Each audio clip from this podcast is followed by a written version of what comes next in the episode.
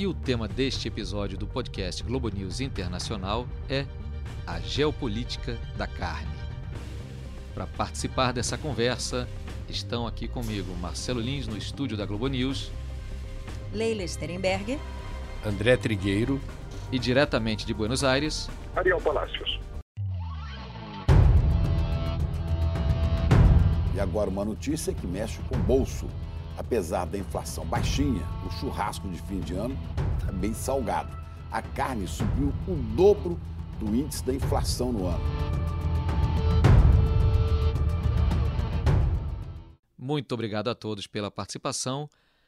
Quem come carne, quem não come carne, quem olha para os mercados à nossa volta no Brasil nos últimos tempos, notou que o preço da carne bovina aumentou sensivelmente nos últimos meses.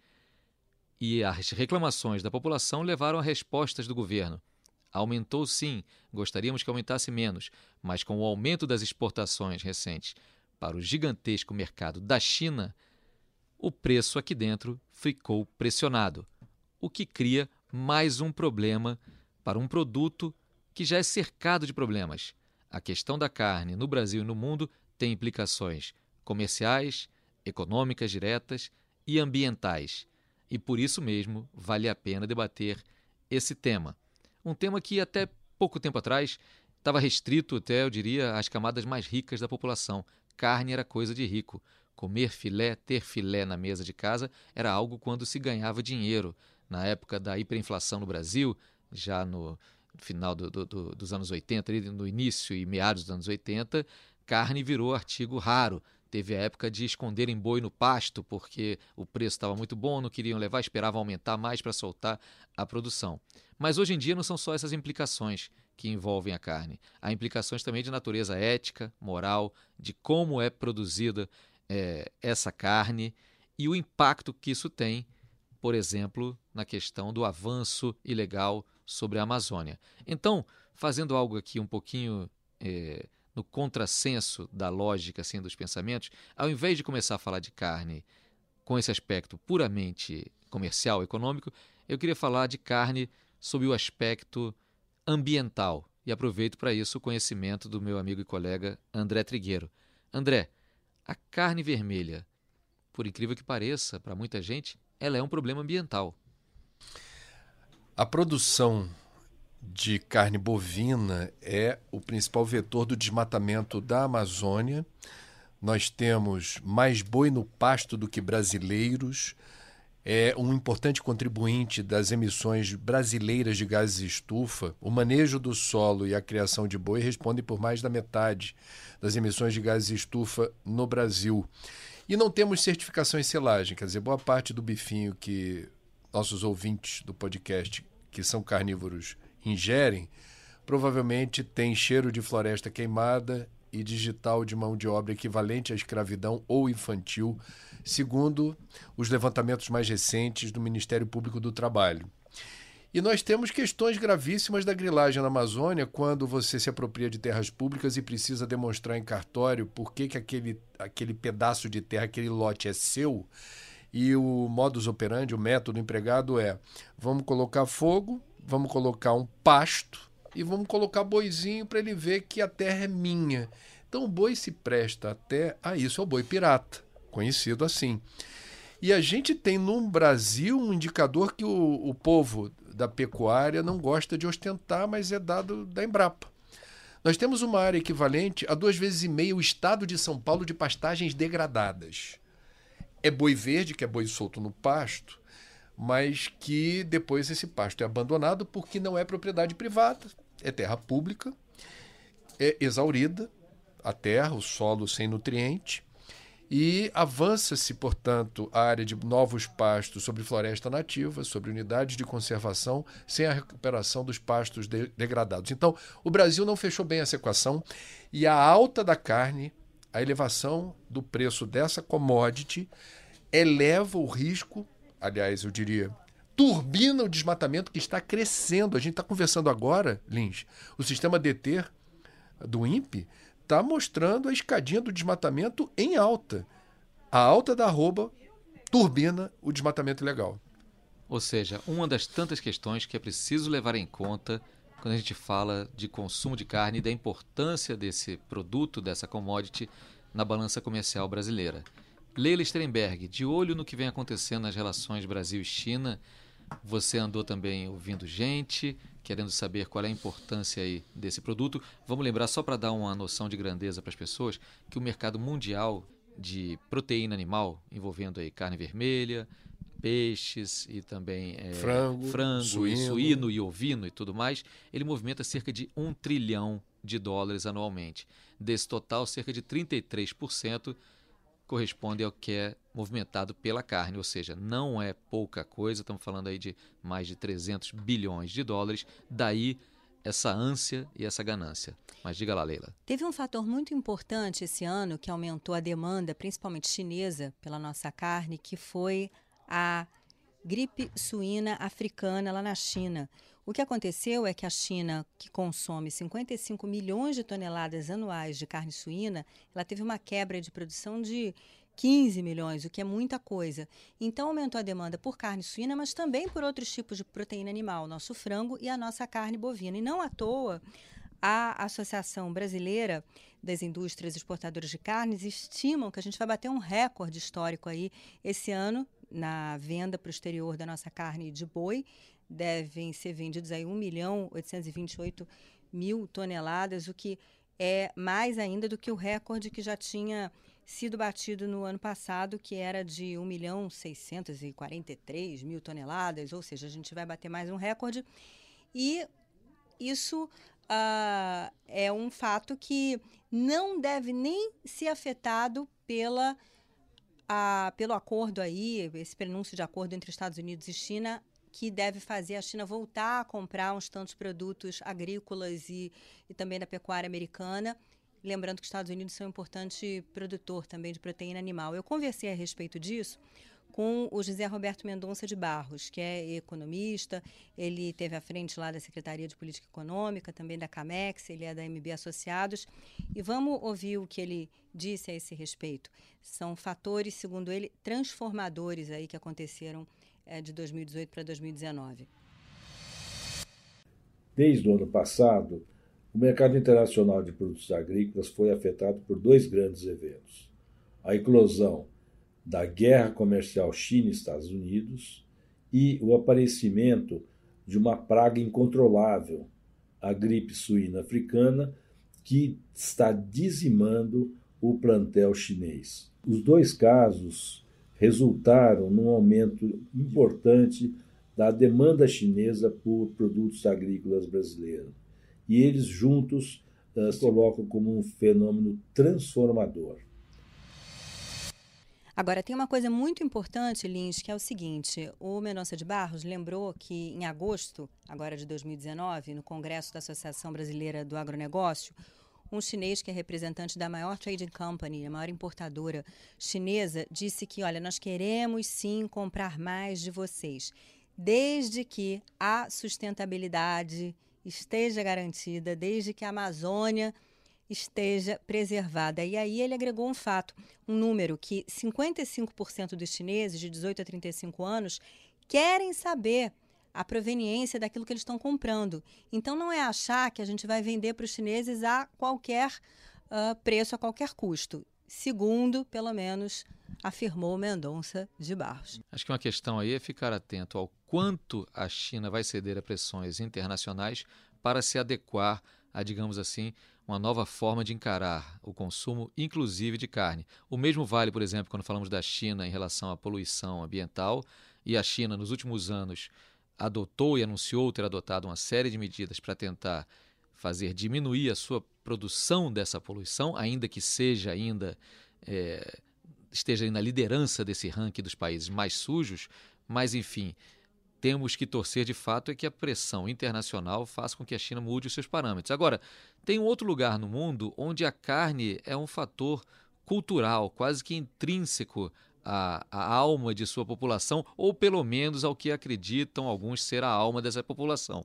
Eu diria até que é uma parcela cada vez maior é, de pessoas deste país começam a questionar esse modelo carnívoro. Eu estou falando, obviamente, da Argentina, onde vive o nosso querido Ariel Palácios, e de quem eu gostaria de saber. Ariel, como é que é o fator carne aí na Argentina? Bom, é um é, crucial. É, o, há uma explicação oficial, quer dizer, explicação do próprio Estado argentino porque foi uma declaração do Instituto de Estímulo e Divulgação da Carne Bovina há poucos anos, que a frase foi a seguinte, aspas, os argentinos são carnívoros por excelência, fecha aspas. Quer dizer, eh, oficialmente para o Estado argentino, os argentinos são carnívoros. Quer dizer, os vegetarianos eh, aumentaram em número, eram uma, uma parcela inexpressiva da sociedade há, digamos, um quarto de século. Há três décadas havia pouquíssimos vegetarianos. Na capital argentina, em Buenos Aires, havia dois ou três restaurantes vegetarianos que viviam praticamente vazios, mas isso foi mudando ao longo do tempo. É, levando em conta que os argentinos, no final dos anos 60, consumiam 99 quilos de carne bovina per capita. Aliás, é, um detalhe: quando o pessoal aqui fala carne, eles querem dizer carne bovina, o resto é, é um complemento para eles. É, agora, depois também, houve no, no meio houve. É, as pessoas souberam do colesterol, tentaram melhorar sua alimentação, tentaram diversificar e também muitas crises econômicas e o consumo hoje caiu para 52 quilos por ano. Mas ainda é o segundo maior consumo do planeta, isso depois do Uruguai, que está acima de 60 quilos. É? Então, é, digamos, aqui é algo, a carne é algo sine qua non na mesa dos argentinos. É, e não só na mesa, é, na escola, por exemplo. Quando eu era criança no Brasil, é, e acho que a maioria de vocês também, é, a gente escrevia a redação Minhas Férias na escola primária. Na mesma época, os alunos argentinos redigiam a redação La Vaca, a vaca, né? que, que era um canto de louvor né? a, a, a esse quadrúpede, que né, para eles era uma heroína, né? porque propiciava para a Argentina não só prestígio mundial pelo baby beef, mas também muito dinheiro. A carne bovina hoje representa 18% do PIB agropecuário. O PIB argentino total é mais ou menos uns 3%. E os argentinos são os maiores consumidores da carne que produzem. A carne que eles exportam, e muito, é uma minoria. Eles consomem mais ou menos 80% da carne e exportam os 20% eh, restantes. E eh, a carne é tão presente que até na TV, durante décadas, hoje em dia já não, mas até os anos 90 e até a virada do século, eh, muitos personagens que eram os galãs eram açougueiros. Né? Porque era o açougueiro que conquistava cliente com o avental manchado de sangue, aquela coisa né, de macho latino. Né? Então, é, digamos, é, é, quando eu digo que está enraizado na mente dos argentinos, embora enraizado se refira a, uma, a um vegetal, enfim, mas é, está, está é, está muito presente na mente dos argentinos a carne. O escritor e ensaísta Alan Pauls, ele afirmava que é, a única droga que governo argentino algum jamais proibirá no país é a carne bovina.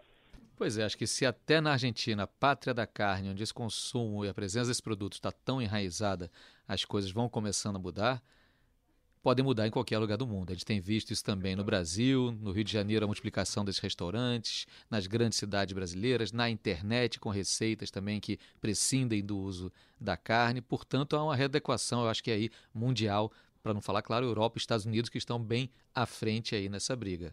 É, mas tem lá suas contradições, né? Porque é, uma, é um fato que a participação da pecuária no PIB brasileiro vem crescendo então a gente tem aí um dado, chama, tem, existe o Beef Report no Brasil, a publicação aí de um perfil da pecuária no Brasil, que é um documento da Associação Brasileira das Indústrias Exportadoras de Carnes Bovinas, né, a ABEC, e diz o seguinte, que atualmente esse PIB da pecuária, ele responde por 8,7% do PIB total brasileiro, que não é pouca coisa. E isso faz com que a gente seja obrigado a ter um pragmatismo né, nas nossas relações internacionais e tal. A gente lembra que esse governo começou uh, muito afinado ideologicamente com os Estados Unidos, mas, por exemplo, a gente tem que manter uh, excelentes relações com a China por conta aí dessa demanda muito intensa pelos nossos produtos agropecuários, entre eles a nossa carne, como a gente vem dizendo aqui. E o mesmo se dá com os países muçulmanos, por exemplo, né? O frango que a gente vende para lá, o frango halal, também vende frango kasher para Israel, mas não dá para a gente uh, fechar, uh, uh, pactuar né, com os israelenses uma determinada política e esquecer de países que talvez não sejam tão amigos, porque eles são um mercado importante também para esse frango nosso e outros produtos também, mas o frango já que a gente está falando aí de produção de proteína animal, é muito importante nessa história. Uhum. Agora, falando ainda de mudança de padrão, mudança de cultura no consumo, André, o que a gente tem visto também é que, mesmo que a pessoa insista em comer carne, multiplicam-se as alternativas que dão aparência de carne, alguns dizem até que mesmo gosto de carne. Muita gente aqui na redação da Globo News já provou e já aprovou esses produtos alternativos que podem desobrigar o cliente a comprar a carne em si. Além disso tudo, tem uma outra questão. Se a família, o sujeito, o cidadão, consumidor, eleitor, como você quer encaixar ele, vale todas as definições, resolver que ele precisa comer carne de vez em quando, mas é possível no Brasil de hoje você saber, assim como é possível saber se um móvel que você compra é feito com madeira vinda não de uma invasão ilegal, desmatada ilegalmente, é possível saber também se a carne que você come ela vem de um processo absolutamente legal ou não, não é? É, esse é um assunto muito interessante porque há uma mudança cultural mesmo no Brasil e em boa parte do mundo. Através do Ariel, estou sabendo que isso também acontece na Argentina. Uma pesquisa Ibope divulgada esse ano dá conta que no Brasil existem 29 milhões de vegetarianos e veganos hoje. É gente que não quer saber de carne. É, quem é pai ou mãe sabe que existe uma onda de crianças que subitamente manifestam repúdio à ideia de comer carne. Os pais ficam empolvorosa. É, quem ensinou isso para você? Foi a escola, foi os coleguinhas. E isso é uma manifestação muito autêntica, muito honesta, muito genuína. E que, obviamente, as empresas já perceberam, fazendo prospecção de cenário, que precisam ajustar eh, as empresas de alimento que trabalham com proteína animal uh, seu portfólio de produtos a essa demanda. Então, esse ano no Brasil, nós tivemos o lançamento de diversas carnes vegetais, carnes de hambúrguer ou, e outras, inclusive uma delas lançada por um frigorífico conhecido do Brasil. Então, isso não se dá por outra razão, senão pelo fato de que você não quer perder mercado. É, grandes redes de fast food também ajustaram seus cardápios, oferecendo esse tipo de comida, um hambúrguer vegetal. Hamburguerias oferecem lá no cardápio. Você quer hambúrguer vegano? Existe. Então, a tecnologia para isso está dominada. A, a, o hambúrguer vegetal ele tem a aparência, o cheiro, o aspecto é, da carne que vem de boi, mas ela é feita é, com outros ingredientes. Até o sangramento da carne na chapa é beterraba. Eu, e é gostoso, viu? Tá eu adoro uma picanha com gordurinha, mas o hambúrguer vegetal, esse aí Não, que o André tá falando, um, é uma delícia. Uma Agora, e para testar, André, a procedência da carne, mesmo que bovina de fato? Existe selo, existe. Então, estamos muito atrasados no aspecto certificação e selagem. Pouquíssimas empresas se preocuparam no varejo a disponibilizar. Por exemplo, eu já vi isso numa rede de supermercados aqui do Brasil, um código de barra que você uh, aproxima do leitor lá de, da Barrinha, para ver a história do bife. Ou seja, o boi original, digamos assim, ele foi, ele nasceu aonde, ele foi engordado aonde, a, o frigorífico abateu esse animal em que lugar do Brasil e os certificados é, que a questão não é certificação sanitária, uhum, uhum. não é o é certificação CIF. de procedência e de produção, né? Se infringe alguma legislação ambiental ou trabalhista, uhum. porque como disse a, o boi pirata, a pecuária ilegal, que é o principal vetor de desmatamento da Amazônia, aonde a pecuária é forte, o IDH mantém-se inalterado. Aonde a pecuária é forte, emissões de gases de estufa é alta, o impacto sobre o solo e, uh, digamos, uh, a resiliência das bacias hidrográficas com pisoteio uhum. do, do, do, do, boi, atravessando o riacho, pastando ali do lado da água, é um estrago monumental. Eu ousaria dizer, os carnívoros vão ficar chateados comigo, temos uma questão muito clara aqui que é a carne no Brasil sempre foi barata E quem trabalha com esse produto no Brasil ostenta essa condição de que a carne no Brasil é suculenta, deliciosa e barata. É o barato que tem um é, que sai caro uhum. porque não uh, internalizou o custo ambiental da sua produção. É isso. Eu acho que a gente está no momento em que precisa ver e olhar para esse preço como um preço de fato na ponta, mas também o custo com que ele foi feito.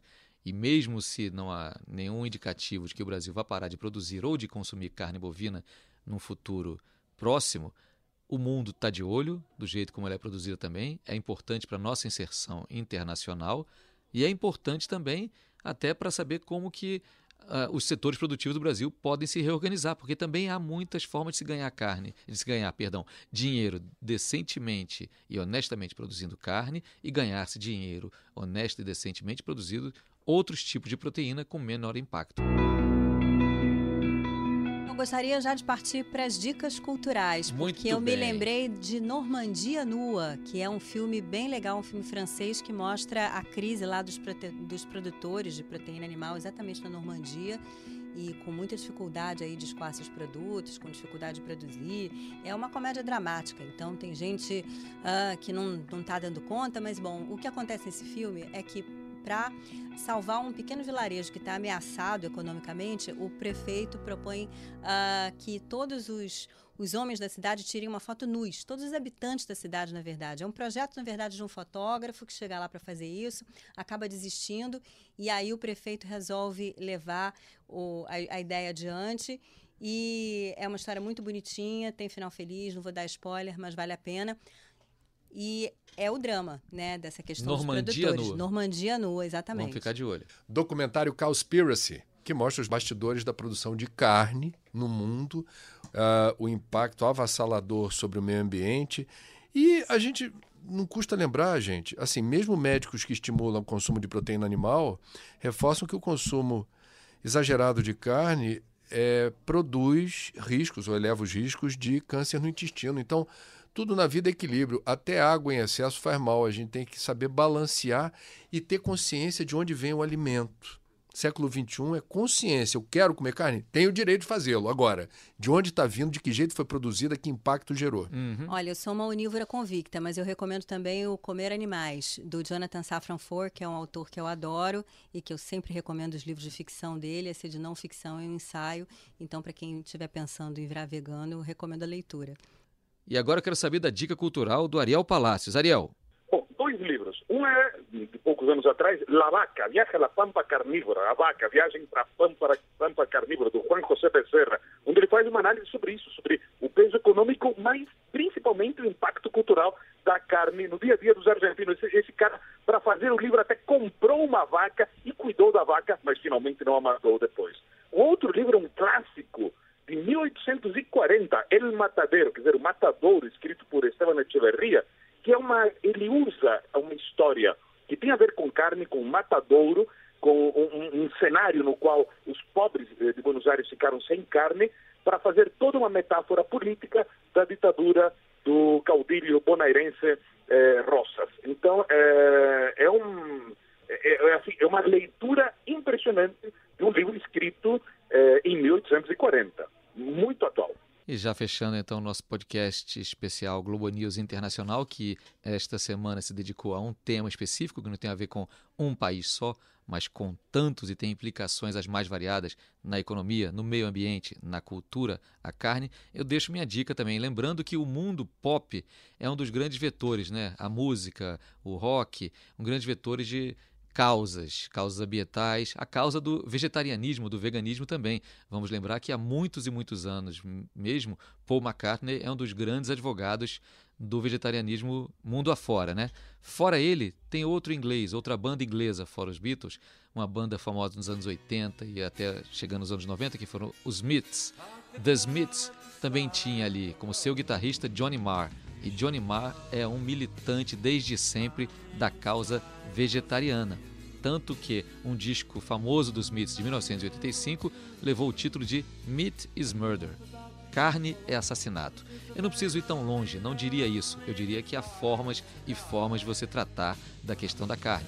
Formas mais positivas para um país, para uma economia, para o meio ambiente e formas mais negativas. Então, é ao som do The Smiths com That Joke Isn't Funny Anymore, que a gente vai encerrando o nosso Globo News Internacional desta semana. Lembrando que toda sexta-feira tem podcast inédito e confira também o programa às 23h30 na Globo News. Muito obrigado a Leila, muito obrigado ao André, obrigadíssimo ao Ariel lá de Buenos Aires e obrigado a você que tem acompanhado o nosso podcast, que você pode encontrar ou no globo.com, g1.com.br barra podcast ou no seu agregador, tocador preferido de podcast. Pode ser Apple, pode ser Spotify. Sempre temos um episódio novo toda sexta-feira. Até a próxima com The Smiths.